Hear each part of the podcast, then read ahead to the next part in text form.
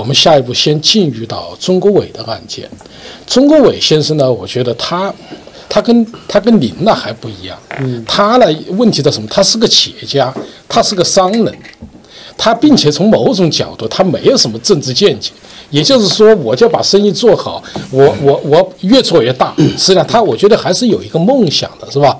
比如说，我扩一个商城，最后我像李嘉诚一样怎么样，还是有自己的想法。但是他突然遭遇了一场无妄之灾，也就是突然就好好的一下子坠落下去了。到底是怎么回事呢？还是请钟先生自己来说。好，我今天要讲的题目呢，不好意思。因为今天身体那个嗓子有点哑啊，我今天讲的题目呢，就是呃，习主席请查处任学锋官员和王本建啊违法伤人这一个题目啊。其实这个题目呢，我一点都不觉得怪，因为我认为呢，呃，习主席的政令呢。现在还没有渗入到啊基层去啊，我这是我认为，很多人和部门呢还存在着贪腐和违法的呃危机之事啊。举我的案例来说吧，啊，为什么我认认定了王本坚呢就是呃违法了？啊？呃，我广州的案件呢，是在海南三亚决定去我的命运了，这个是很奇怪的事情啊。因为当年呢，很多法官和律师都认为我会赢，啊。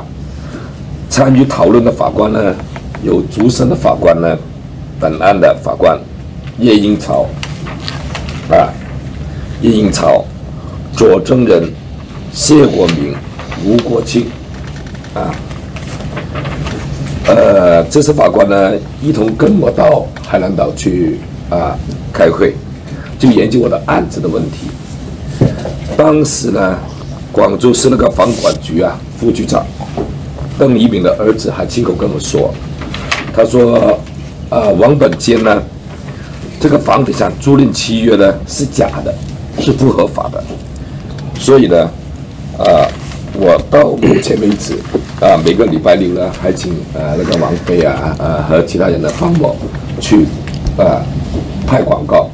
当时在一个地方里边，王本坚呢居然做了一个假的房产租赁契约，啊，这是呃，所以我认为，既然他的房地产租赁契约是假的，所以我认为呢，呃，王本坚这个商人呢是属于违法商人，嗯。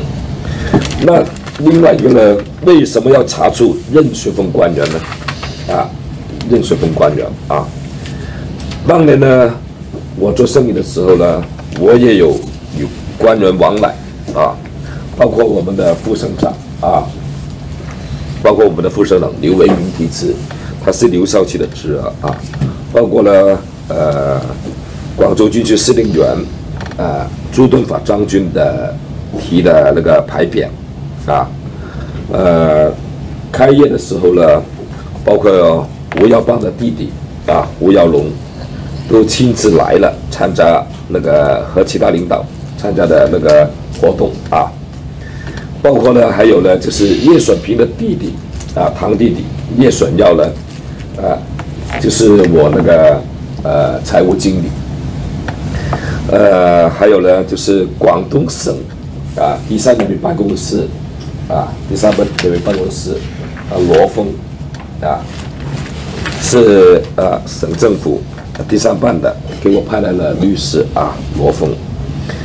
呃，在我们那个时候呢，我觉得他们的到来，啊，是对一个企业的了解和肯定，啊，不像现在王本坚，啊，这个违法商人，能够在广州军区。设豪湾的豪华的晚宴时呢，啊，王呢在那个省委书记面前呢大模大样，嗯，任学锋呢作为一个广东省的省委副书记呢，却像随从一样，啊，这个现象呢，已经表明了基层的官员已经被上面套住了，啊，套住了。那你说他套住了，哪有不腐败呢？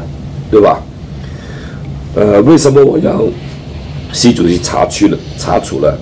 因为我认为只有习主席啊，才能够坚持反复啊和依法治国啊。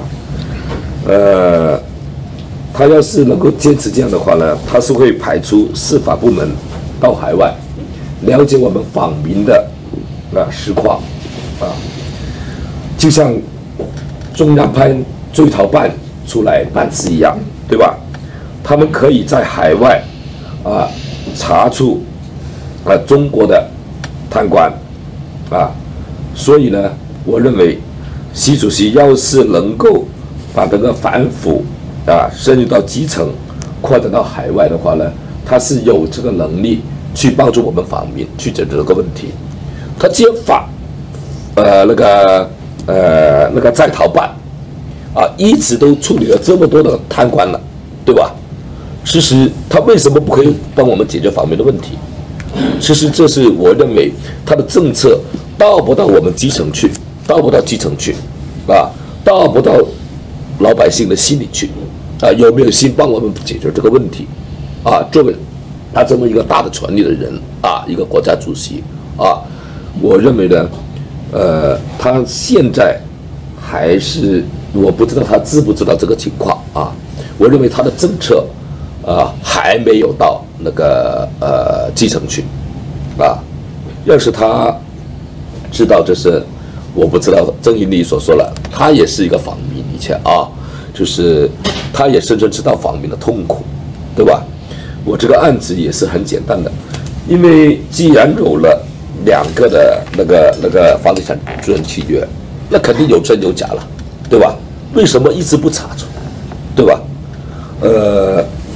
所以呢，我个人认为呢，还是习主席应该还是加强，呃，强有力的力度，啊，就是深把这些案子呢深入到基层去，啊，呃，像用追逃办的办法啊，来就是，呃，既然又可以处理那个呃在逃的贪官员，那也可以帮我们海外解决方面的问题，这是我个人的看法。好。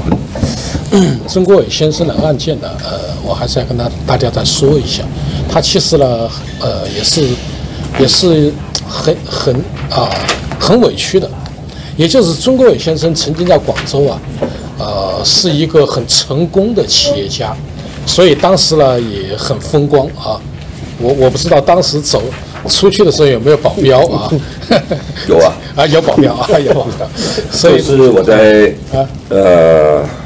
我很早已经跟那个世界性的富豪打交道了。哦，做什么生意？这个是在做这个是印度最有钱的香格里拉大酒店的老板，就是比如说沙里里拉家里做客啊，房地产，还是房地产。啊，那个时候在嗯。好，你你这个历史啊，呃，先放一下，因为它时间比较长。嗯。我我知道好像是二零一九九四年就开始了，是吧？我这个案子是。呃，出事在一九九四年，是吧？嗯，那就是有二十多年了，是吧？对，那个时候一下子投了两千多万进去，是啊，一个所以当时我看到他的照片呢，他是个呃非常风流倜傥啊，就是一种呃小伙子嘛。现在呢也是半老人了啊，老了，现在也风流啊，现在 不好，不流。当年倜傥，对，绿水公是不是早退了是吧？啊，绿水公是不是早早退了是吧？没有，没有。还排在车上。内内雪峰，我等下跟你说，内雪峰现在刚被提拔，提拔了，还被提拔了，到重庆市啊当市委书记，常委。哦，他的啊副书记，对他的问题在什么地方呢？就是他做的生意做得很好的时候，他就想啊怎么去拓扩展，好就制定了一个很大的商业计划。这个时候呢，有一个人物就出现叫黄本坚，黄本坚呢就告诉他，我有一款那个闲置的工厂。啊，这个厂房闲置，你呢可以把它开发装修以后，就可以做成一种商场。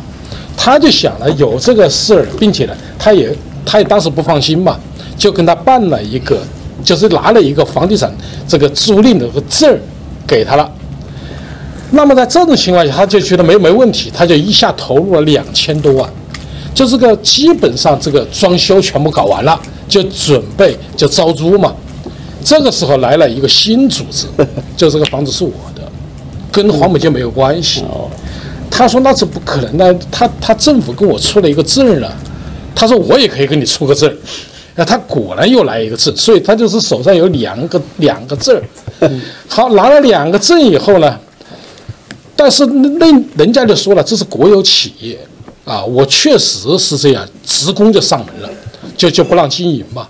最后没办法了，他就找黄本坚，黄本坚说你不管，你你只跟我，你交租子给我就完了。嗯，但是不行呢，他经营不了啊，他于是又跟新的这个老板就签了租赁合同，这样呢就带来一个问题了，后面呢，黄本坚就认为你违约了。哦，对，嗯最终还有奇怪的是，这两个老板居然合二为一了。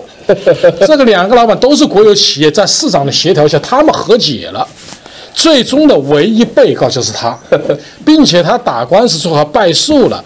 最终是他要赔偿人家的损失，是这么一是这么一个事，是吧？官司一打呃落地，我我再捋一下啊，因为他这样子说，他是呢，当时呢，他要租，说黄本坚说我有房子，他就租了。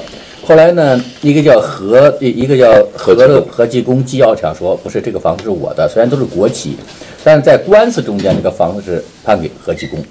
这然后呢，黄北坚就成欺诈了嘛，就欺诈。但是呢，他就跟黄北坚说呢，黄北坚结果又搞出了个房产证，在房管，而那个房产证实际上是房管所的几个人呢，在外面搞了个小办公室，开的这个维编外管的。对，为什么呢？后来在他最近告诉人家说，从来就没有这个房产证，这个房子是何其公的，也就是说，黄本坚以一个假房产证贿赂那个那些那个人都被抓了，因为别的案子被判刑了，贿赂他们之后呢，搞了一个假房产证起诉他，然后再收买了法院，然后把他给判了个错案。然后呢，他现在告最近这个任学峰怎么回事呢？他最近又请去告诉任学峰给黄本坚站台，吃了两箱茅台酒，一顿饭。你看这是顶峰啊，就在这个大概半年内，你看那是中国当时有记录，任学峰不带秘书，不带你什么，跟着黄本坚去，那就是一杯一杯的喝，一个极一桌极豪华的。结果呢，他告任学峰了，任学峰还升了，跑到原来是这个广州的市委，呃，广州市委书记嘛，后来现在省广东省委副书记、广州市委书记。对，，广州市委书记，现在又到了重庆，不仅还升了，所以我就在讲说呢，这个腐败，然后他实名举报任学峰向中纪委向这个，而且接任学峰是谁呢？是中纪委的一个人去接广州市委书记，然后他写信给这个人，同时向中纪委举报，任学峰还是升了，所以我觉得他这个案子就很有意思，说你这个反腐反啥了，对吧？而且这个任学峰他公然就违背了八项嘛，这个那个八项要求他是违背了，这一查就能查出来，因为当时他把这个地点、把吃喝的人名字什么，他全说出来了，对吧？还是被升了，对吧？我想补充一下，我当时改造他的厂房，就是像现在四十这那么大，也是五成，也是五成。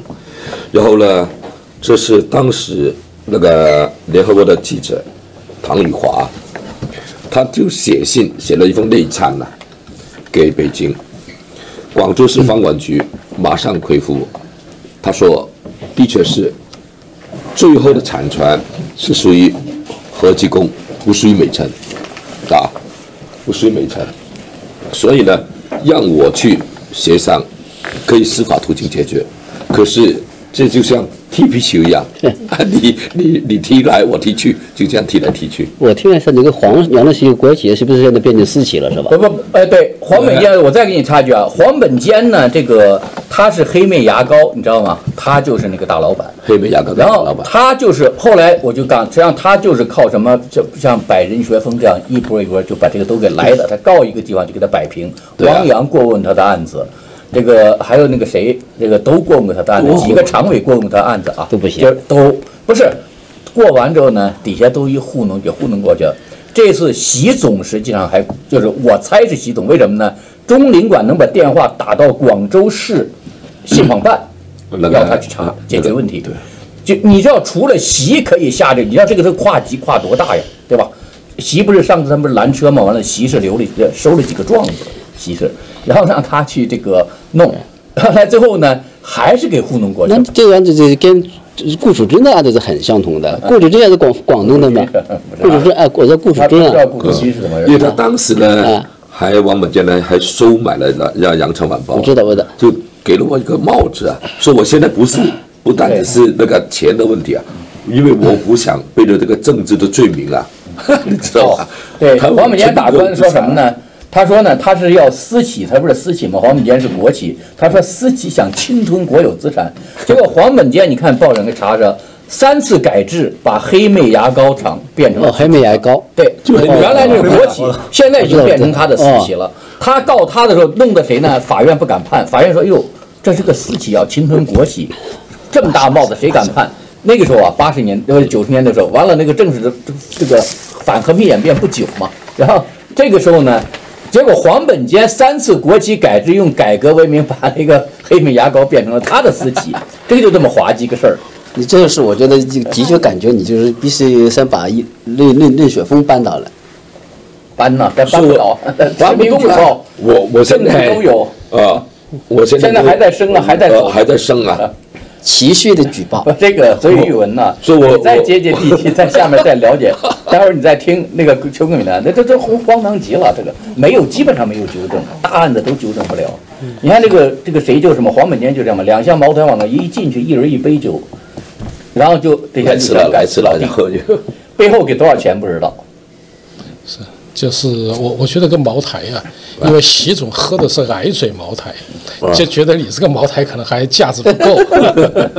好，我们接着就谈邱啊邱根敏的我都案子，没准备，今天我你就讲一下，就三个事儿。第一个事儿不需要不需要准备。因为你那事儿都原来都讲过了，你就讲一下儿。我我在习总上台之后，你的案子的新的待遇，你也做了一些这个什么，然后都受遭遇了什么东西，就是新的迫害，他的就更荒唐了。就呃，他的案子啊，呃，他们俩案子我都对他比这个案子呢更哦更精彩更精彩。他的精彩在什么地方呢？就是说，他实际上邱根敏啊，也是一个非常成功，是吧？在是江苏吧？浙江啊浙江呀，他是蔡奇时候的任台州市委书记时候呢，二十强之一，二十强企业，他是蔡奇不的典型，结果都 还是在这儿 受罪。所以他当时是呃浙江非常一个非常有名的企业家，甚至我看到你的生意做得很大，涉及到跟国外定制那个船呐、船舶，他是从中中间商嘛，所以这个就是做得很大。呃，但是呢，突然就是最后说你什么呃叫什么退税是吧？以退税的名义，并且呢，他的后面呢还有一个问题，他涉嫌一个什么问题啊？就是把他几次搞成红通，还还搞了几次哦，你现在搞红通人员，啊，还搞猎狐上的，猎狐行动上四上红通，他是对二十二人上他还载有他呢。然后他给搞在了美国的刑刑事监狱给捞出来了，又搞到人那个移民我又给捞出来了。因为最后呢，在美国没办法了，然后就开始抓他的亲人，把他已经离婚两年多的妻子的妹妹抓了，姐姐编控了，就是为了让他回去，还抓了我们的党员，抓我们这个普通党员之后呢，逼着这个党员劝他回国自首。他这个问题啊，还并且还有一个蹊跷的事呢，我我也觉得这是还是第一次听说啊。也就是说呢，他中间呢，他还涉及到一个情感上的问题。你说你们都没没没这个问题吧，是吧？但他有，他什么问题呢？他以前恋爱的时候啊有个女朋友，可能长得我想可能貌若天仙的是吧？然后呢，被一个公安局长看上了，公安局长说：“那那你跟他离了，你跟着我。”嗯那女孩又特别喜欢他。最后呢，有一天呢，他住在父母家，突然一晚上啊，来了好多人，门被踢踢开了，公安局长持枪进来了，就说你跟他断绝关系，否则那那我对你不客气。然后呢，刚这最后这个人虽然受到一些，还把他调离了，他反映了以后，但是最后他又回来了，回来并且呢，红通就是他搞的。他还有一个情仇的问题，你说这是不是复杂？是吧？呃，所以请你呢简单的介绍一下，特别重点说你的问题得到解决没有？这个问题哈，其实我的事情呢，应该经历很长时间了。呃，无无论是媒体上还是我本人的申诉方面都讲得非常详细。呃，刚才几位同志就讲了一嗯这方面大概就这么个情况，但是确确实实，因为我们今天不想详细讲哈，简单讲一下呃这个起因、发展以及后果。那起因呢，刚才张先生讲到哈，也是确实有这种请求的问题，那是差不多二十年了。呃，当时是个小李杰新啊，公安局长。那确实当时我是谈恋爱，还没结婚呢，谈恋爱，长得还是可以。然后呢，他就这一次饭局上，跟一个当地的一个房地产商的一个老板请客。那么我女朋友也参加了这个就宴会吧。然后呢，吃了以后就卡拉 OK。她看到那么漂亮，那么年轻，她说你有没有男朋友？她说我有啊。在哪里？在外贸。她说你必须跟他断断掉。啊，我是公安局长，你不断掉的话，我也整死他。就这么。那当时他告诉我，以为这开玩笑，对不对？那过一个礼拜以后，他就问我女朋友，你断掉没有？那我当时我说都开玩笑的吧，不可能这么说吧，一个公安局长。然后我我说我说当当玩笑吧，然后那一个礼拜以后，那个局长啊李继新呢，就是说这一次问他问我女朋友，他说你有没有断？他说没有断。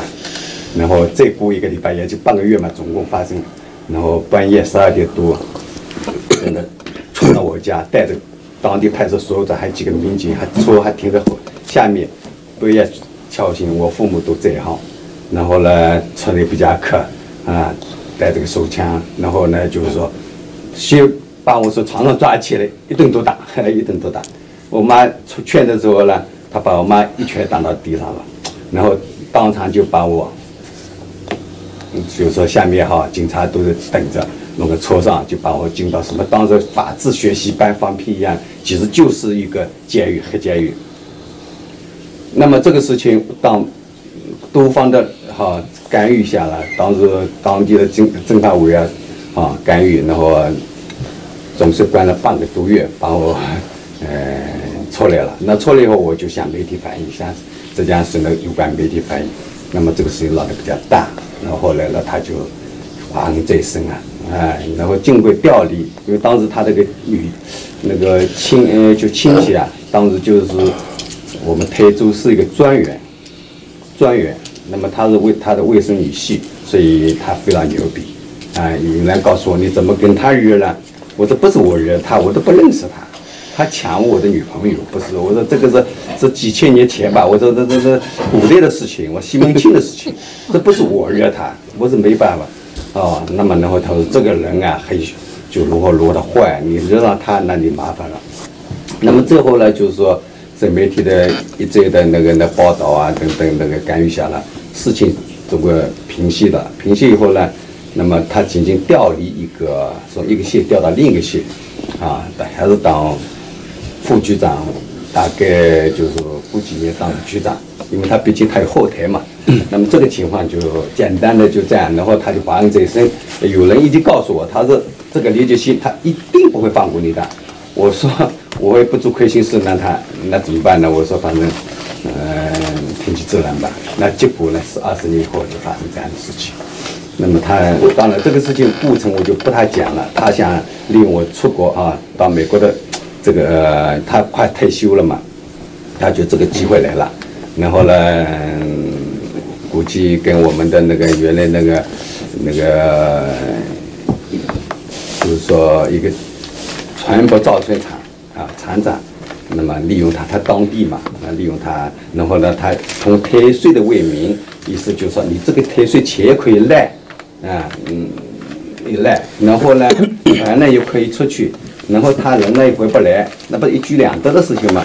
那么，嗯，那那个工厂因为我我得到那么多好处，那可以呗？就当天下午报案，我其实到美国住十几天时间，当天下午报案，晚上就是全省通缉，第二天早晨就全国通缉。啊，这个事情他都瞒着，都不知道，他也不跟你。等时间大概过了十几天以后，那么我的律师就说一些那个那个。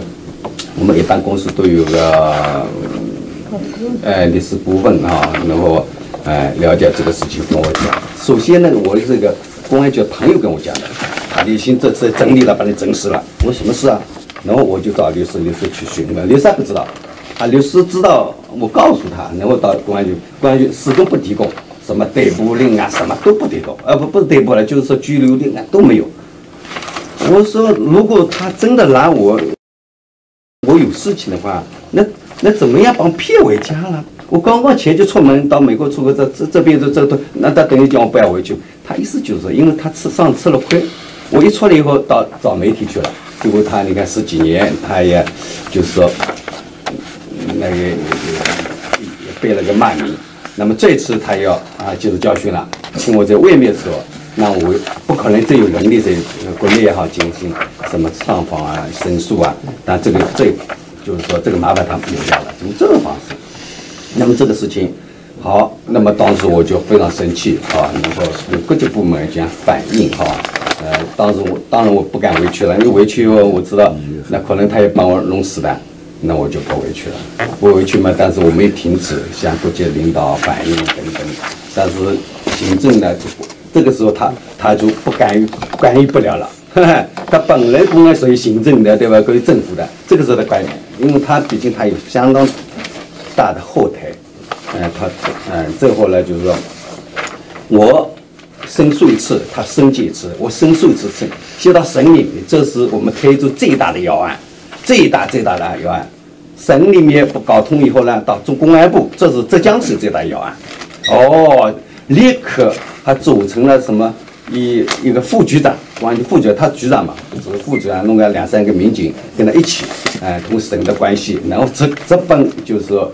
公安部，那公安部啊，当时就是说汇汇报说浙江省第一要案，啊，不知道什么叫第一啊，我搞不到现在搞不清楚，到底什么个呃名气？到底说你浙江那个谁啊，那个叫童同命第一个人，应该他排你前头，怎么你是第一要案？他他不然，他到省里报告的时候，这是台州第一要案，所谓最大要案，哎，我是推把省里搞定以后呢，到公安部呢，变成浙江省第一要案了。哦，那公安部当天晚上就通缉了。那么我本来就是上访过程当中啊，公安部什么我都上访，那么立刻告诉我，他们说莫名其妙，我说我这是冤案呐，是吗？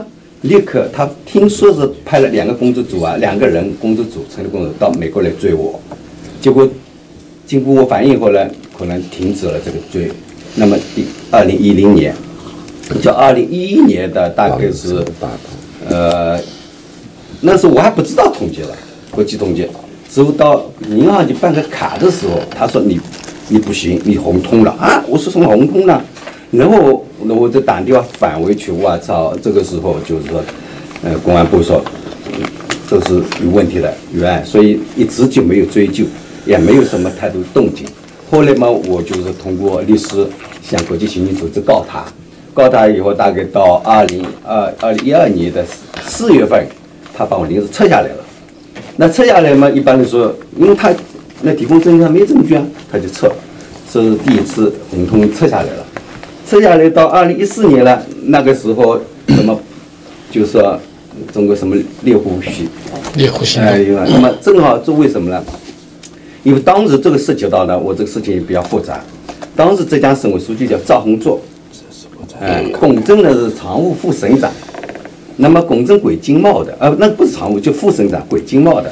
那么我的工作事情呢，因为帮我统计后呢，我船三条船，每条船的金额都三千万美金以上，那么三条差不多一个亿美金。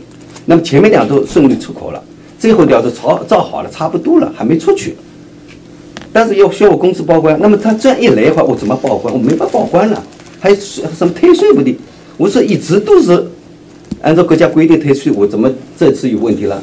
所以这样了以后呢，就是说，呃，没办法。那么政府一套呢，就是当时魏方啊很着急，这个船漂在海上造好了，他出不去，我也没法报关，对吧？他把我人堵在外面，我也出不回不去，回不去，这个事情没解决，我也不敢报关。后来这样堵，那么魏商等的很着急，可能多方活动，啊，同省浙江省啊进行协调会议。那协调会议写的也很清楚，对吧？这个作为文件。啊，说我这一方也属于受害一方，就是说也也是损失的一方了，啊，经协调。呃，这边嘛协调啊，那边嘛一级一级升级啊，把我搞成一个国际统计，嗯，搞得都都都这样莫名其妙。那么这个事情以后就是说，到二零一二，因为这个完全是跟退税。第一，我的退税是符合国家规定的，如果按照他们说法，我就违法了，对吧？违法的处处处罚怎么样呢？罚一至五倍，还要去说刑事责任。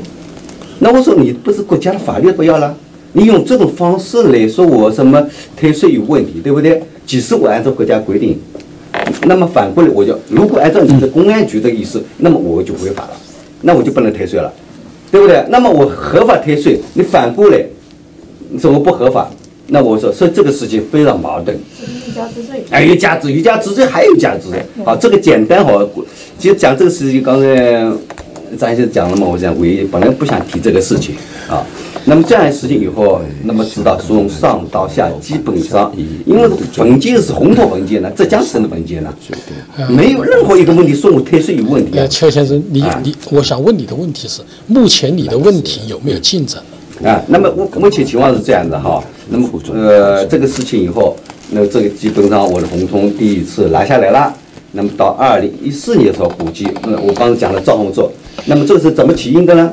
因为赵红当时浙江省委书记，嗯，那么就是说龚正他处理这个事情以后呢，他写了一个就是说报报国际，包括浙江省的三套班子，包括赵红做第一个名字，三十几个人抄送文件，把我们协调会议的结果啊，那个时候还叫潍坊押金押到七百万多美金拿过来，然后就放船，我们也都同意，这样子非常就是连就是坦白讲，连普通的贸易纠纷都不是，他把这搞成刑事，那么这个事情，这个浙江省委只要讲很就是个贸易纠纷啊，然后说公，那么这个时候我蛮生气的，二零一一年的时候，我就拉了横幅到华盛顿那个 DC 啊就是中国驻美国大使馆，把赵宏作的名字拉出来，把龚正拉出来，因为我哎等于双方一样的，我就这，那么赵宏作估计是怀恨在身，非常生中纪气。委第一副书记。那么生气以后，到二零一四年的时候呢，他离任离开浙江省委书记，直接当中纪委第一副书记，就就是王岐山下面，王岐山除的就是他了，常副书记。这个家伙厉害了，那报复来了，对不对？开车把我弄到那么猎物行动去了，弄了一百名。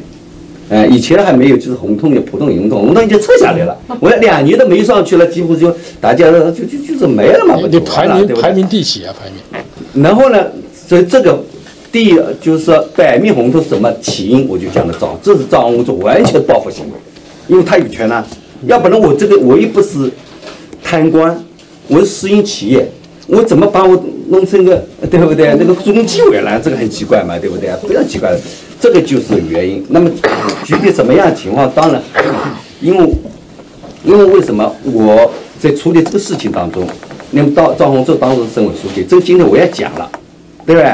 他呢，通过一些马仔，就是说，反正也听说他的儿子什么什么关系，就是和社会一样的，哎，这边就敲诈了啊！你要拿多少钱来，我帮你处理，结果事情没处理，钱嘛花了一大遍，哎，估计，嗯，从几百万开口就三百万，三百万以后呢，这三百万最后就一千万，没底了。哎，这个钱，这个这个人呢是那个金呃那个我们叫白手套呢，他不可能他儿子出面嘛，他儿儿子的朋友出面叫一个一个一个姓郑的。啊，这个这个人，这个我都录音了，这个电话都录音，对吧？最后敲诈我呃，现在不行，要拿一千万多来来，那么我这这个没底数了，所以从此我不搞。那么二零一二年开始就是我就不去用这种，那么对不对？因为这个我家里帮我就想把处理掉这个事情。什么是中纪委第一？那么这个事情就是关于赵红，这是我的 红中一百百面红是怎么来的，就是赵红做来的。没，台州人都知道，他说我得罪了赵红做，其实我没直接得罪他，我从来没找过他麻烦，对不对？我就拉个横幅是事实。就是那么台州所有人知道我这个就得罪了赵红做了，所以然后呢，通过流美国的流氓律师，通过我的客户客商，客商你看得了好处，押金七百八十五万他拿回去了。船要出去了，对不对？政府都帮他忙了，然后政府政府意思要就那个我的就微商啊帮个忙，你就是要立中国到美国找个律师，然后怎么样把我弄进监狱，弄监狱嘛送回去了，就是他目的就这样简单。然后这边呢那边没有红通，哎、就百面红通，双轨齐下。结果我说黑就黑，白就白。我说打到天我也是圆，我不但国际圆，我是宇宙圆。我我是里面我都讲，我说我圆，你如果讲错一个字，我有罪的，我都认。一个无对吧？一条哪一条对的嘴，我都认。你对得起来吗？事实证明，最后没办法，那我出来，对吧？那我出来就算出来，他们就着急了，因为我这边一出来，那边觉得麻烦了，把我弄去麻烦了，所以后来又弄了二十二名，啊，最后还弄个二十三，就是四上四下了已经，哎没下，就是凡是这呃百名，最后二十二名有我名字，最后最近的五十名也有我，对不对？反正我都是始乱即冲了。那我说我有多大的罪呢？好，这个事情到红通一直红通哈、这样个，然后呢，我讲讲重点，就刚张先生问的现在的情况。那么现在我基本上不理睬了，因为这个无法理睬了，这个他们已经通到天了，对不对啊？我我还我不能爬爬到天上去去去诉诉苦吧，对不对啊？我爬不到天了，我所以我说顺其自然了，管他了，反正他他他他他爱怎么整怎么整了。好，他觉得拿我个人的他蛮蛮难了，没办法拿我回去。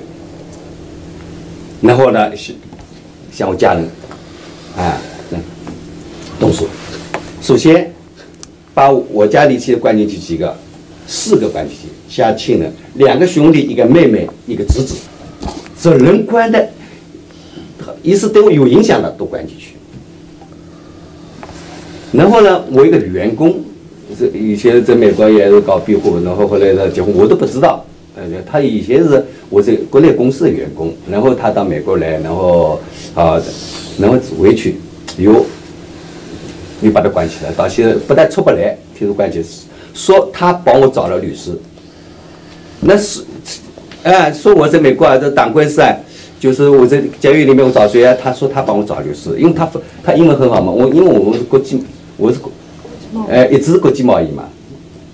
我从部队转业一直进到外贸系统，然后做国际贸易做了几十年，对啊，从从做小礼品开始，后来做到那个上亿的产值，也啊，我的员工也都是那全国招聘的，反正都是英语比较不错。那么这他说就是说他帮我找了律师，帮律师找律师就是包庇我，包庇罪，啊，挣了第五个了。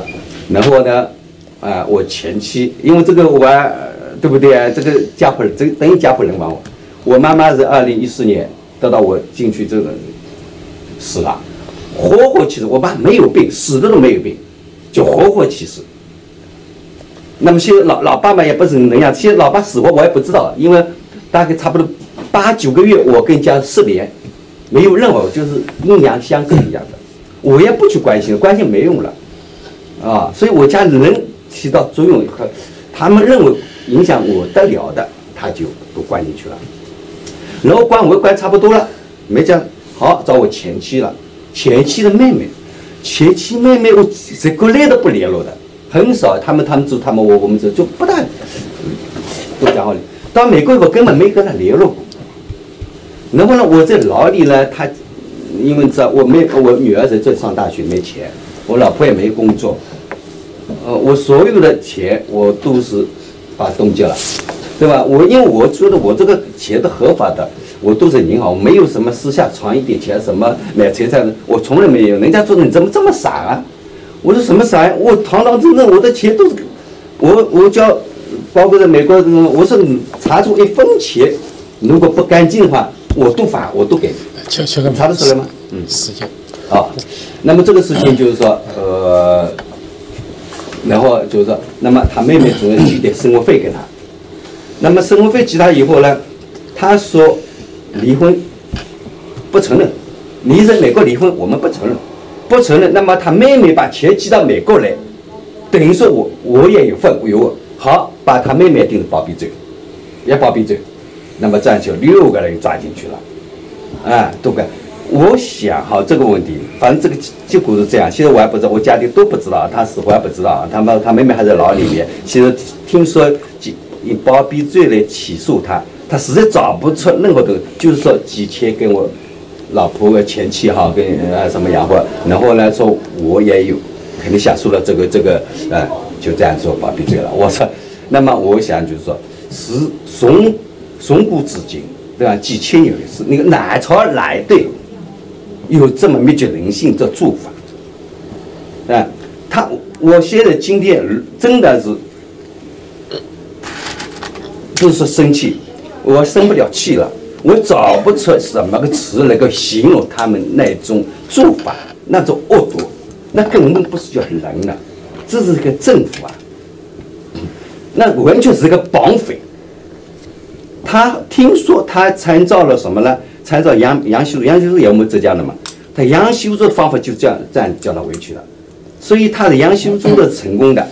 委屈哈，或者这个他怎么家里亲人不会，我们不不知道，他肯定也也不是那么简单脱黑，对不对？那现在用这种方法说一下，但这种方法我说完全是绑匪、绑架，对吧？不是的那伙人，他认为把这一招是他们是好像创新，好像很有准，几十对不对？这是非常烂的烂招，真的烂招。我觉得你用这种手段。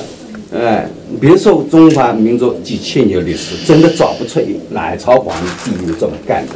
你你九族，你连九族、几族都不知道，找我前妻的妹妹妹的同学、同学同都找。你你哪里叫没九族啊？所以我今天在这里就非常气愤。如果他还把这种烂招还当做所谓的创新，哎，以这种方式来让我回去。那是他是梦想，他真是只能说梦话，真是是无，对不对？那那那时候，哎，无法想象的那哎那种坏。那么我告诉他，如果今天他们知道，因为什么？你这么一个像绑匪一样，那绑匪的不如，绑匪还讲条件，还还有时候还有说呃怎么样，对不对？你简直是惨无人道的，你这种做法。我我告诉你，如果这样子，你只能那把事情搞得更更惨，并不把我家里关起来，我就可以回去了。我明确告诉他，我跟家里等于当做阴阳隔绝一样的了。哎，除了我妈还在天堂，你有本事把我妈抓起来，对不对？没有关系，你怎么抓也没用。用这种方式烂招来想迫使我回去，那是放那那那那那真是非不光是烂招，那是。绝对办不到的事情，绝对办不到的事情。我希望他们，对不对？你作为一个政府，对吧？你你你你哪里像政府所谓的一种一种，对不对？有呃处理事情比较合合乎逻辑呃逻辑啊，或者合乎法律啊，都没有，统统都没有，对不对？所以这种烂招，我想，我希望他马上要给。改正，如果不改正的话，用这种方式叫回去，那是不可能的。我明确告诉他，我可以在这里喊话：如果说台州市啊，包括椒江区这三个人，台州市那个那个经营支队的叫徐飞，对吧？椒江公安局一个一个一个一个一个呃叫什么呃一个局长，呃叫叫叫叫。姓王吗？哎呃叫叫王斌，王斌局长，还有一个现在那个很烂的那个那个马仔，就是专门跑腿的那个那个那个姓什么我不知道啊，我我我忘了。这三个人啊，你是代表土匪，啊还是代表政府？那么你些所作所为比土匪的不如，绑匪也不如。我希望你要有人性啊，你这三个人。包括是台州市政府，包括台州，对吧？公安局系统，对不对？我还可以在这里讲，你如果这个事情就觉得啊还不够折腾啊，那么我慢慢给你折腾。我如果你觉得台州市还不够出名，我慢慢教你出名。我每天抱你，听不对？好你台州市从开始的呃第一任市长到后来呃的到现在开始台州市第一任书记到现任书记，啊，有几个人监狱里面？不是监狱里面就跳楼自杀，丑事多了，对吧？我是二零一二年的时候，呃，蔡奇同志啊带了一帮人到美国来访问，在纽泽西，我跟他合了影，因为当时我没把这个事当当当太多问题，我单独合影。我这照片我的朋友带过去，给李铁新他们看了，意思就是说你怎么说我坏人呢？人家领导领导都合影啊。李铁新怎么说的？蔡杰不是好人，跟邱根明合影就不是好人。我请问蔡杰同志，你去问问他，你我要问问蔡奇自己，你到底是不是好人？嗯好，邱根明。是，所以说这个情况下，我我意思就是说，呃，希望管一管这个事情，对吧？你不用，呃，如此的这么的烂的烂糟。我今天是很激动，因为我没准备，我我真的就是告诉他，如果说你还不够折腾，还不觉得事情呃这个事情还不够大，那么我就奉陪。邱邱根米这个呢，我就补充两点，因为他这个案子我也做过，就说呢，第一个呢，他的全部的案就源于一个报案，这个报案呢是五洲造船厂台州五洲造船厂报案说邱国明卷了他们的跑一跑，但是后来这个他们这个案子，因为他跟那个呃四宝跟这个船运公司有纠纷嘛，在香港海事法庭仲裁的时候，五洲造船厂的律师明确说，我们跟邱国敏先生没有纠纷。我们的人当时出于就是误导之后被报案之后，我们要撤案，公安局不撤案，就他所有案子来自于这个，什么公安部通缉令什么，全来自于这个。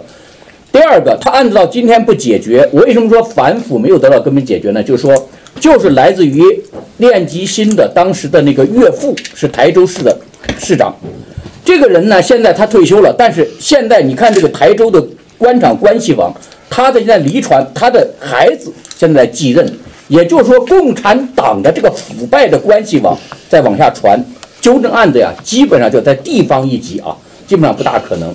当然，这个我也不知道这个为，就是反正是这个本来过去中国古代还有一条异地做官，因为这个官员在当地做官，实际上现在使得他们的这个冤案能够得以继续维护，很大程度就由于他们的关系网通过血统在遗传。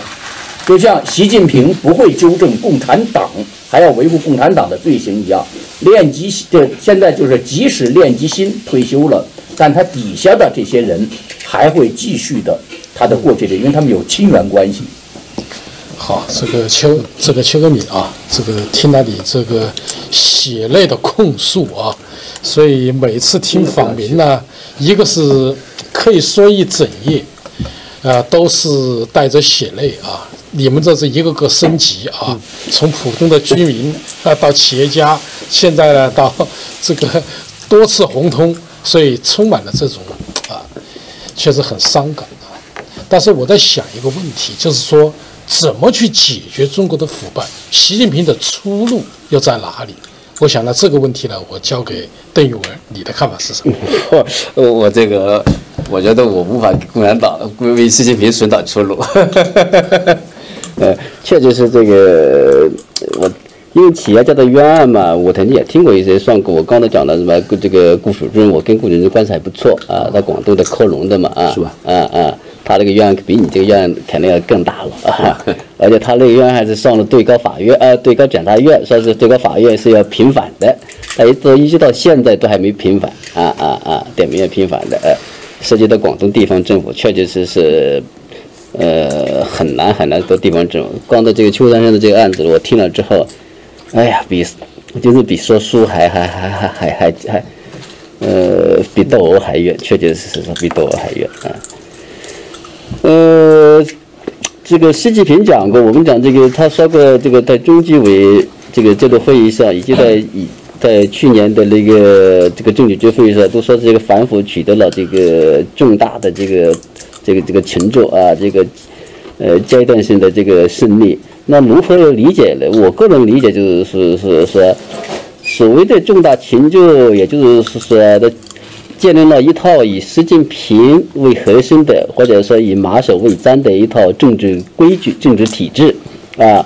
那么，所以通过这几年的反腐，他达到了这么一个目的。这确确实实是是说，呃，从这个角度来说，他取得了成功，因为成功的让自己说话说一不二啊啊，说一不二。但是，我其实这个。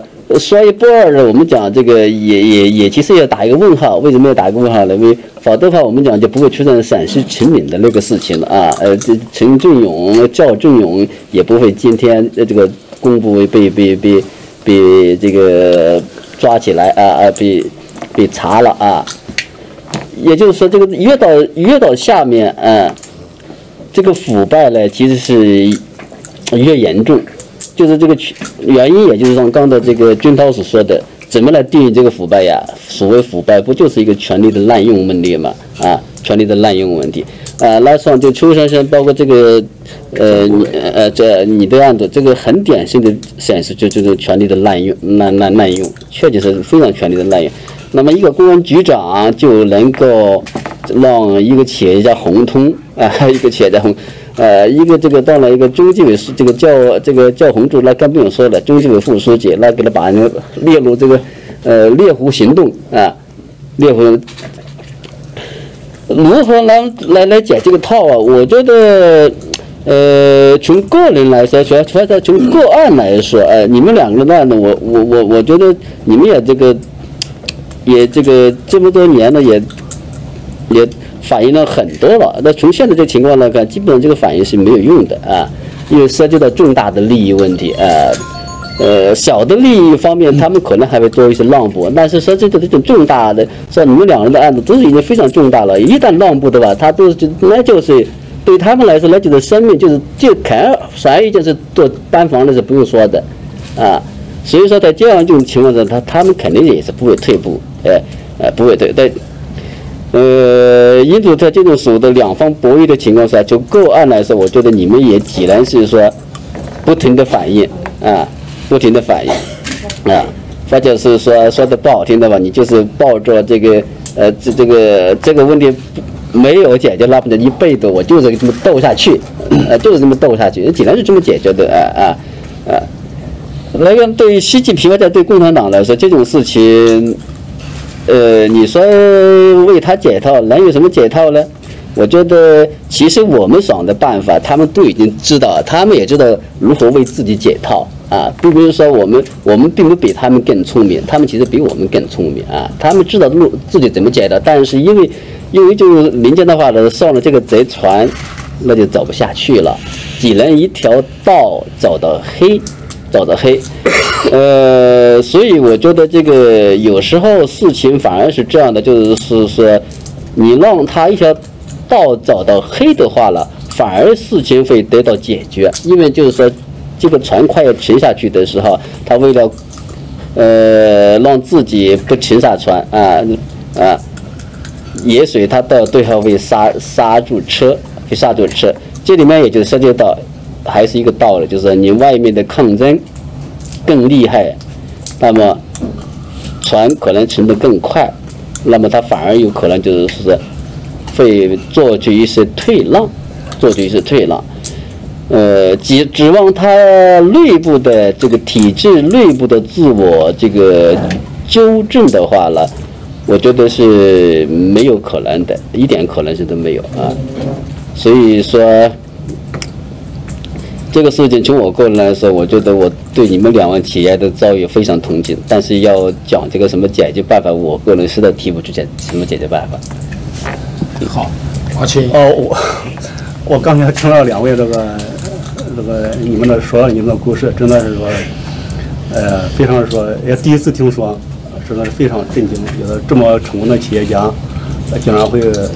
受到这样的排名啊，这个中国中中中国呃呃钟老板，你是吧？你你是跟刚才根据你的介绍，你是有也是比较有可以说有靠山的啊，他说也有给政治啊或者说那些人有有人为你站台的。那么这个邱邱老板呢，你可能就是没有那么大的靠山，就是说无论是有靠山的还是没有靠山的，反正这个个人的权利啊，你们的财产啊。都不能得到保障。就是，你要像我像那个宁大哥呢，就是说普通的普通那个居民啊，他的权利啊也是财产也是没办法得到保障。你们应该是算是整个社会是精英，就是说是，当然跟那权贵比啊，你们是中间阶层啊。你看那个最权贵的像许才厚啊，甚至像薄熙来啊，他们个人权利也不能得到保障。这都可以说明啊，这整个社会啊，整个中国社会啊，无论从上，无论到中中间的精英啊，你们的这个商业经营也好，知识经营也好，无论到这普通的居民，每个人的权利都不能得到保障。无论你这个财产权利，还无论你的个人的人身权利，都不能得到保障。这个特别是这个这个邱邱邱老板这个故事，可以说是最生动的证明了这么一点，说明了这个你刚才说的那个就是土匪就是强盗，这太形象了。你这故事很形象、很生动的说明了共产党是什么，这个政权是什么，实际上也指示了我们是说以后应该怎么办啊。如果你还，如果你经历了这么多，你还期望这个共产党给你解决这个问题，我觉得你就，你只能说你这种心 对对呀，你你死了这条心，那么你应该怎么办？实际上我可以给你指这两条路啊。当然我这个我是个年轻人啊，都是没有没有那个，但是每个人那个经历不同啊。我是做了在国内做了两年半牢，通过这两年半这种反思啊，我也深刻的认识到，必须要对共产党做什么，才能把这些问题解决。不单是能解决自己的问题，而是解决了所有中国人的问题，而且千秋万代的解决。以后所有的中国人永远，我们的世世代代永远不再生活在恐惧之中，永远不会再天天没有安全感。尽量就把共产党推翻，建立一套自由宪政的制度。当然，具体你针对你们这个个人啊，这这个事情太大了啊，我们要慢慢做啊。但是针对你们两个个人个人呢，我都想也提两条建议。第一，我觉得你们应该怎么做？企业家当然有你们的优势啊，你们善于管理企业啊，善于经营经济啊，你们也有一定的财富，这是你们的优长。但是也有你们的弊病，你们跟政治从事政治的人不同啊。政治政治从事政治的人更有号召力，更愿意吃苦，更愿意坐牢。哎，你们都不一样了，你们有各种各样的那种，是吧？可以说国内有大把的人愿意坐牢的人，但是找不到支持，找不到支持，或者是默默无闻。更好的，我觉得你们要如果是下定决心认清了共产党，你们自己必须要走你们看中的人，你们看中了哪个政治的做政治的，啊，你们去支持他，你自己不要出头露面，这样起的作用会更大。实际上，对于你们来说，九牛一毛的那个这个东西啊，都起到了很大的作用。当然，也可以针对你们个人的项目，让那个搞政治的人会有帮你们抗争，而不是自己去抗争，那你的力量就大了。就像你管理企业一样，你不是自己什么事都做呀，啊，你可以找员工来做，找一些雇佣军来做，有很多人愿意这样做。我可以跟你们说啊，当然这是第一个，就是你们要找到代理人，找到一些搞愿意搞推翻共产党的人，坚定的推翻共产党的死硬分子，你们找到他，让他们帮你们去做，让他们去搞那些共产党你想搞的人，明白吗？这些人有大把的办法帮你们搞，你们应该找到这些人，跟他们结合起来，默默的支持他们，啊，这是第一个，我觉得这是比较大的。第二个，我觉得你们可怎么做呀？现在美国有一个马格尼斯法案，是吧？马格尼斯马格尼斯马格尼斯基法案，这个法案是针对专门针对说，在国内那些共产党那些国官啊也好啊，那些当权者侵害我们这个普通公民权利，然后美国怎么来制裁他的？他在国内来骚扰你的家人，你可以在他们很多这些当官的人，他们在美国都有亲属有财产，你也可以用相用相同的方法来对他。他既然这样对你，你为什么不敢这样对他呢？把他那个亲属赶回那个国内去，让他享受共产党那个社会主义优越性啊！把他的财产让美国政府给他没收啊！想想办法，对不对？你们这个方法也可以找这些人，也可以找从事政治的人，这些人有大把的办法，把他们的家属赶走，把他的财产没收，同等对待。对，我是这两个具体的方法啊。好，这个两个两位啊，这个都进行了评论。这个邓玉文呢，呃，我记得你好像跟习近平还写了几条建议，是吧？给他禁言嘛，是吧？我跟习近平有很很亲密的关系。很亲密的关系。嗯，所以邓玉文可能感觉到这个这个路啊，这个反腐这个路啊，是我走不下去啊。他们也知道自己的未来。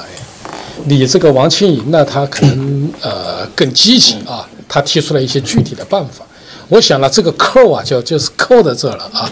怎么解决呢？我想把这个问题还是交给有智慧的啊，就是说这个政治学博士 能不能会同中外古今，能够找到解决问题的办法呢？其实我是认为呢，就是说，呃，我认为啊，一个宪政民主制度比专制制度好，就好在专制度即使最高领导人想解决问题，他也解决不了。从这个角度来说，我认为习近平是想解决问题的。但是在在这个制度下解决不了，它的方向是错的，因为二零一五年，其实我是这些年，我从这个我一回纽约之后，一直在帮着访民做一些事，给他们出主意啊，背后推动他们呀，有时候也用我的民主党去在背后给他们站台，给他们提供一些场地。那么在这个过程中，我就发现，二零一五年实际上李焕军拦住了他这个车队，拦住谁的车我们再说，反正拦住车队之后呢。习近平并没有下令去那什么，在这之前是绝对不许可，就是说这那个什么那个领馆那都不接访民东西，但习近平让他的大秘接了访民的状子，而且还让领馆去介入。那从那时候开始让领馆要接诉状，并且还让他态度好一点。那个领馆也很不愿意，并且钟国伟先生呢，他自己的案身身至也说明呢，当时领馆还直接为他的打把电话打到了广东呃广州市。你知道，就这是你这个，你知道这是非常违背共产党规矩的。外交可能领馆怎么可能把电话打到我？你应该一急，对吧？走正着。而且呢，他们没有告诉他是广州告他的，因为他这些人都解决，官场也有人。对，那么这样的我就说呢，但是他解决不了。我就把习近平和谁呢？和邓小平做一个比较。邓小平，我认为是一个跟习近平是一样坏的人。就他八九年的开枪镇压民主运动啊，他搞了这么一个畸形的一个改革，最后导致现在中国社会不公啊，腐败丛生。但是邓小平当时他刚出来的时候，他真的解决问题是这样，他没说这个话，但是习近平说话是做不到，他就是把所谓工作按照现工厂这做好了最后一里路，就是说我做一件事儿就让。当事人能感受到他的改进，比如知青回乡两千万，比如恢复高考三十万，比如右派摘帽五十五万，比如地富摘帽，然后把这个延安时期开始，包括共产党打的所有的案子，他都做了重新的。当时有没有阻力？有阻力。那时候七九年就一度，当时整个北京市上访的很多，邓看出一个问题来，干部是关键。然后他就开始在八十年代初期开始，他一旦把中央从那个八一年之后，这个这个当时赵子阳、胡耀邦这就开始，事实上清党到八四年的时候，基本上把共产党全部换了，王大明上来全部换掉，然后这些案子最后才彻底得到解决。习近平想做这个事儿呢，而且再个加上胡耀邦当时有非常大的一个勇气，用专案组对专案组，然后去。我就当时说呢，如果我现在如果我是习近平的话，在专制体制下，在他想想解决问题的话，你派专案组。现在专案组跟过去不一样，过去是中央专案组，现在你要派就派公检法的最高法院、最高人民检察院、最高，还有公安部，一直到中纪委，你派专案组到海外来联合办公，一个案子一个案子审，你审三个案子，罢三个官儿。如果这个案子属实，我就把你当地官员不管有什么结果罢掉。你看的把他送进监狱，你看那个新的官员，我干嘛要为那个老的官员去承担责任？所以我就觉得用这个东西，一个比如像邱耕敏，你说你冤枉，你把当时报案记录拿出来，让他们查原始记录，谁发的红色通缉令？他怎么可能？他们开车到了公安部，第二天就全国发通缉令，他一定有猫腻这个背后，对吧？这个我们说都不要说。到了公安部第二天对啊，你想台州公安局到公安部，他要不用钱的话，他要不去用那种关系的话，怎么可能公安部看得上台州市公安局的人？咱们再观察说，那我再说说，用这样的一个方式呢？因为公检法制都坐在这儿，把法律问题上说得清楚。要你再不要像像宁先华这个拆迁这个，对吧？这个国家的拆迁政策懂的人坐在这儿。就你地方政府再想去糊弄，是不是？这是我觉得呢。当年呢，胡耀邦就是用专案组对专案组，专案组盯到就专案组推翻。你那个法院上不是我有最高法院坐在这儿，我接受你案子，我把它给推翻了，就给它搬掉，把证据都拿来。看起来好像这个案子堆积如山，好多要害怕。其实你搞几个案子之后，立了标杆之后，惩罚几个官员之后，这个官场上就像你抓吃喝风，对吧？你抓几个案子，那吃喝风那不就刹住了吗？请客送礼风，那我一个党员他刚买个玉矿，那咵那矿就价钱就掉了，说没人没人送礼了。这是这个我就说他要真拿出这个。关键我说呢，习近平是个公子哥，这个人实际上做了很多事，做的轰轰烈烈，让老百姓说的好话，他并不真的关心受害者的感受，他没少差超过来钱，但是并没有去补偿那些受害者，这是他最大的问题。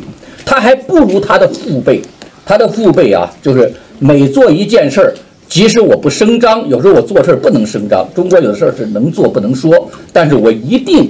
我眼睛盯着他这个群体，我要让他支持我，做，我一定让他们得到好处。但是习近平，你看搞这么多事儿，谁得到好处了？打那么多贪官，对吧？你说那么多的访民都在这个地方，国海外不算数，国内的访民得到好处了吗？没有得到好处。就说，所以我想说的话，在这个问题上说，你说给习近平也刀，我不该说，我就说，如果你真的要搞独裁，那你就用酷吏对付官儿。不要对付老百姓，你看，就是我说过，搞个人独裁一定出酷吏，这是必然的。这个酷吏怎么就对付受害者呢？给受害者变本加厉的去进行施以迫害，所以这个东西如果不解决呢，习近平的民意啊如流水，早晚他在民意上他也得输掉。加上现在嘛，他这个旁边群雄环伺，对吧？恨不得把他吃掉，把这个撕裂。他就现在仗着一个国家机器，加上点民意，这个民意将来再流失了。他就那个国家机器早晚也得叛变，因为谁也不是他打天下拉出来的这个禁卫军。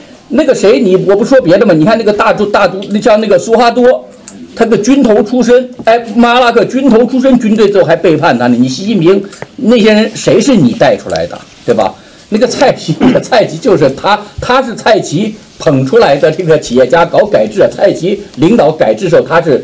从那个外贸局出来，变了企业家，蔡奇给他捧成了二十强之一，所以他说蔡蔡，我估计蔡奇心里还是知道他怎么回事，他跟我一直说蔡奇好话，直到 直到蔡奇在在这个去年搞那个就是那个叫什么那个低端对对低端口的时候，他气坏了，就他说怎么能这样呢？跟我原来想的完全跟我今天完全不一样，是吧？好，我就说说这个，呃，好了，这个玉芬你有话对，我我不不对，就是其实就是说，习近平他也不是说不想啊，就是说通过企业，就是说就是说通平反几桩企业在冤案的立委，他也想干这个东西啊。所以说，去年我们看到这边这对高法啦，这边对高检了等等，说是公布了三桩案件啊。刚才说了这个一个大中的张文忠。呃，这个这个顾楚中，还有其他，还有另外一个这么江苏的一个案件，但是现在到现在为止呢，其实姜文忠的这个案算是平反了，那两起案件都还没平反，没平反的原因无非就是这个利益阻力太大的问题。我接着刚才这个军涛的讲的，这个当年邓小平能够从这个专案组的这个这种形式能够成功，为什么习近平就推不动呢？呃，两这个我觉得这个嗯。很好解释。第一，他没有像胡耀邦这样的人带他带他这个背这个这个前面冲锋陷阵，为贯彻他的这个东西而意志。另外就是说，这种东西啊，都比他这个原来的那个牵涉的利益，就是比邓小平时代那个牵涉的利益更多啊，牵涉的利益更大。而且习近平呢，就是因为现在就是他某种意义上来说是一个孤家寡人，他需要。下面的那些腐败官员为他来办事情啊！只要你站跟我的立场站在一站在一起的话啊，你腐败了啊？什么什么叫腐败了？最终认认定的还是习近平的标准。我认为你是腐败，你是腐败；我认为你不腐败，你是不腐败。那那么只要你为我办事情的话，就是说其他的冤案啊，它是属于第二位的因素。必须要有人为他在前面，然后就挡住其他的他的其他的政敌对他的进攻。所以说他现在呢，其实很多东西他是很难推进下去的。那么说说到这个你们两位企业家的，我倒是说，呃，如果说是有个有要提供一个什么具体的建议的话，我觉得邱先生这个你的这个经历是其实是可以写一本书的问题啊啊。你不妨真的是把你的经历写出来，然后通过各种各样的形式，上国内呀，上上上上上上上这个这这去去去去让大家都知道，这样的话呢，或许或许在有某个时机的时候，有一些我觉得，呃，大陆有一些企业呃，这个有些媒体啊，呃，如果敢于报道的话，或者说是。就是就是没有媒体报道，能够在自媒体能够呃引起一个广泛的关注的话，也许可能会推动推动这个事情起的一点解决。因为说你们两位企业家，我说实话，我们以前我没听到过，那我没听到过的，我可以说是大陆很多人都没听到过啊，都没听到你们这个这这这这种情况。印度来说是吧？你这个指望，比如讲这个。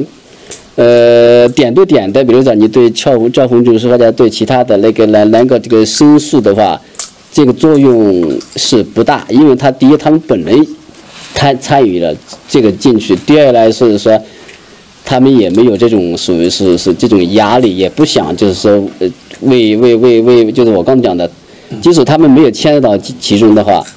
也不想为你来解决这个问题，你呃，因为现在就是我为你解决问题，如果解决的不好，解决的好还可以，解决的不好，牵涉到一大堆麻烦啊，牵涉到他他的劲敌，他的旁边的也看就看就大。所以说，如果真的要这再比如讲是那个你为了推动这个事情解决，是不是可以说说郭文贵呀？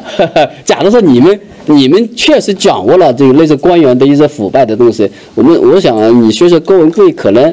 也会有，也是会有点作用，啊。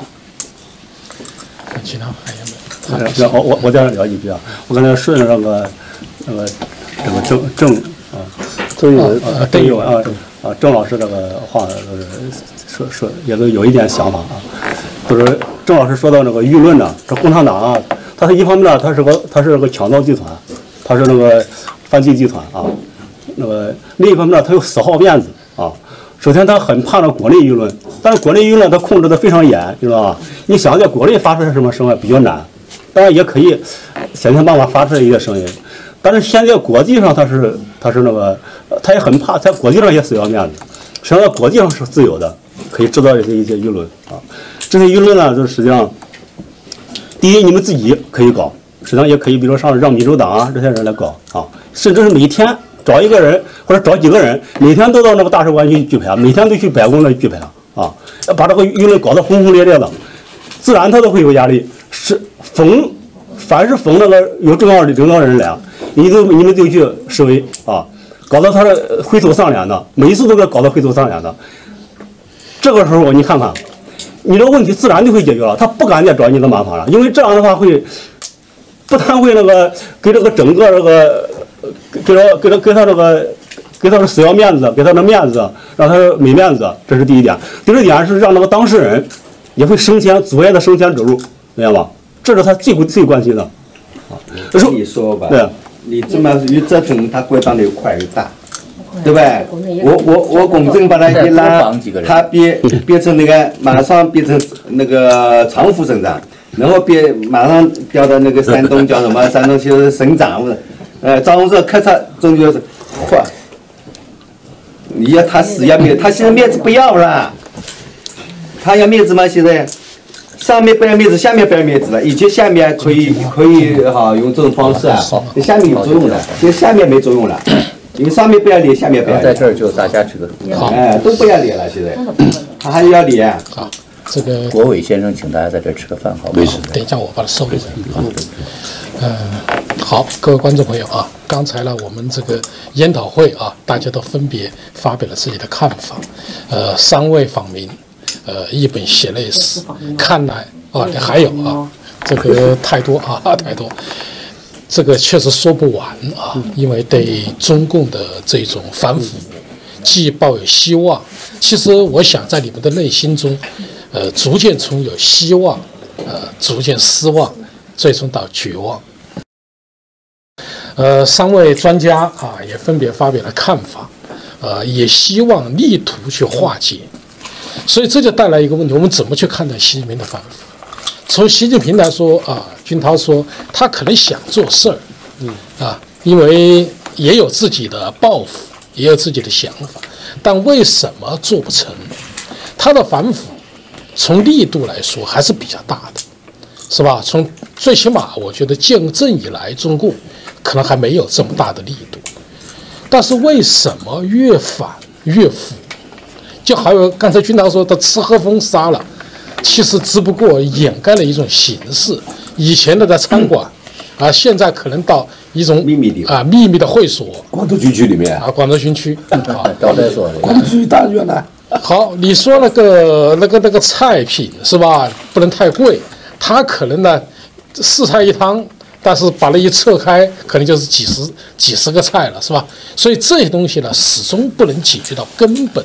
他那个那个那个人呃，王八田说这个没问题，啊，他们做他们做他们的，我们办我们的。所以怎么去解决这个问题？也就是目前似乎走到了一个死胡同，也就是他说压倒性的胜利、决定性的胜利，但是访民没有得到实惠，访民的问题不仅没有得到解决，现在问题是越来越严重了。那就带来一个问题，就是我们怎么去评价他的反腐？也就是习近平的反腐实际上走进了一个死胡同。这个死胡同要去破解，靠他自己，靠去强权。比如说，官员杀杀官员，啊，现在确实中共的官员是吧？大家都知道，那个政府大院你们是不能在在围墙外头走，因为说不定书记就跳下来了，是吧？把把里面砸砸中了。所以，但是问题在于，靠从中国的历史来说，明朝朱元璋反腐，你要是啊拿人家一个围脖。一双鞋，一双袜子，那就把你刮剐了，剐了还做成稻草人。但是问题什么？明朝是中国历史上最腐败的一个朝代，所以靠这一个仍然解决不了，就是杀杀不尽，是吧？关关不尽。现在的以前的监狱啊，都是关这些什么小偷，是吧？现在的官都是关官员，你你不访民是黑监狱啊，还还不是监狱。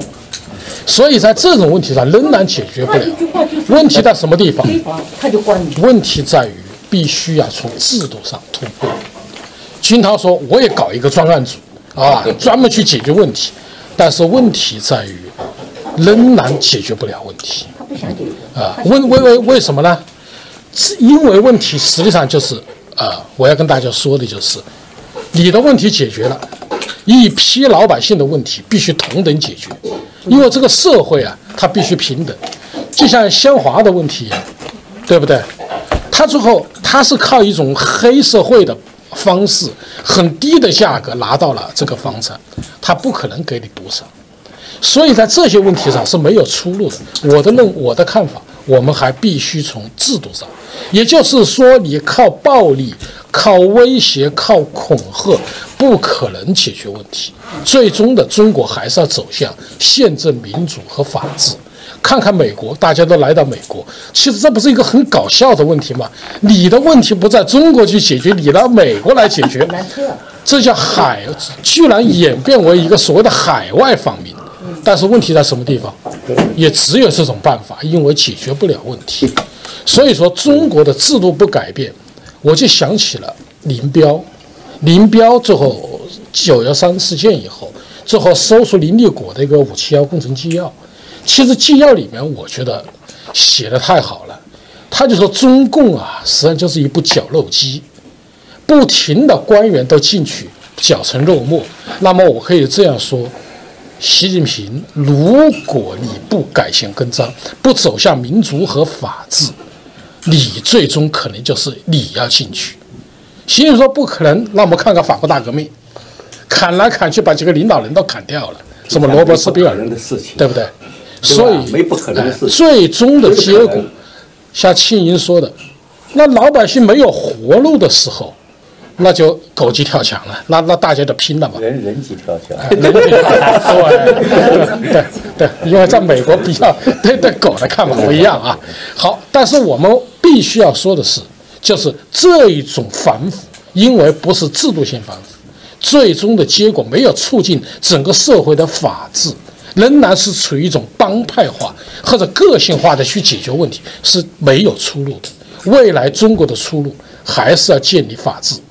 建立宪政制度，但是目前习近平似乎不可能看到这么远，他似乎他的思维啊，你看看这个呃最近出现的这个案件，这个啊、就是刑事判决有一个加拿大公民是吧？叫呃谢伯谢谢德伯格判死刑判死刑的案子，他仍然的思维啊没有跳出毛泽东的思维，他就是人不犯我，我不犯人；人若犯我，我必犯人。你既然这样，那你不仁，我不义，他就不知道现代已经是二十一世纪，是一个法治社会，他的概念呢没有转换，没有转型。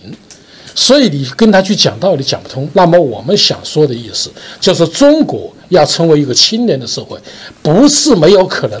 看看台湾，看看香港，看看啊、新加坡，看看西方世界，没有一个国家没有不是经历过一种腐败，但是最终走出来了。原因是什么？靠制度。所以在这些问题上，必须要有一个脱胎换骨，有一个凤凰涅槃的过程。所以我们需要告诉习近平的，此路不通，并且反腐会越反越腐。你的压倒性是暂时的，或者说大家一种党内的恐慌。但是看看这些访民，你会有什么感受？他们的感受跟你完全不一样。每一个访民之后有一个所以我们最后要说的是，我们要走到这，走向一种宪政法治，还是要靠我们自己，靠每一个中国人，靠每一个访民，靠各位共同，包括九千啊六百万党员，都得要共同起来。只有这样，每一个中国人的觉醒才有希望。否则，我们每天去祷告、去烧香、去拜佛，仍然解决不了问题，要靠我们自己。最后，我也要说一句，就是我们博讯和博文社仍然会持续关注三位访民的案件，我们会拭目以待，看这个问题怎么进展，进行持续的跟踪报道。好，各位观众朋友，今天的节目到此，感谢您的收看。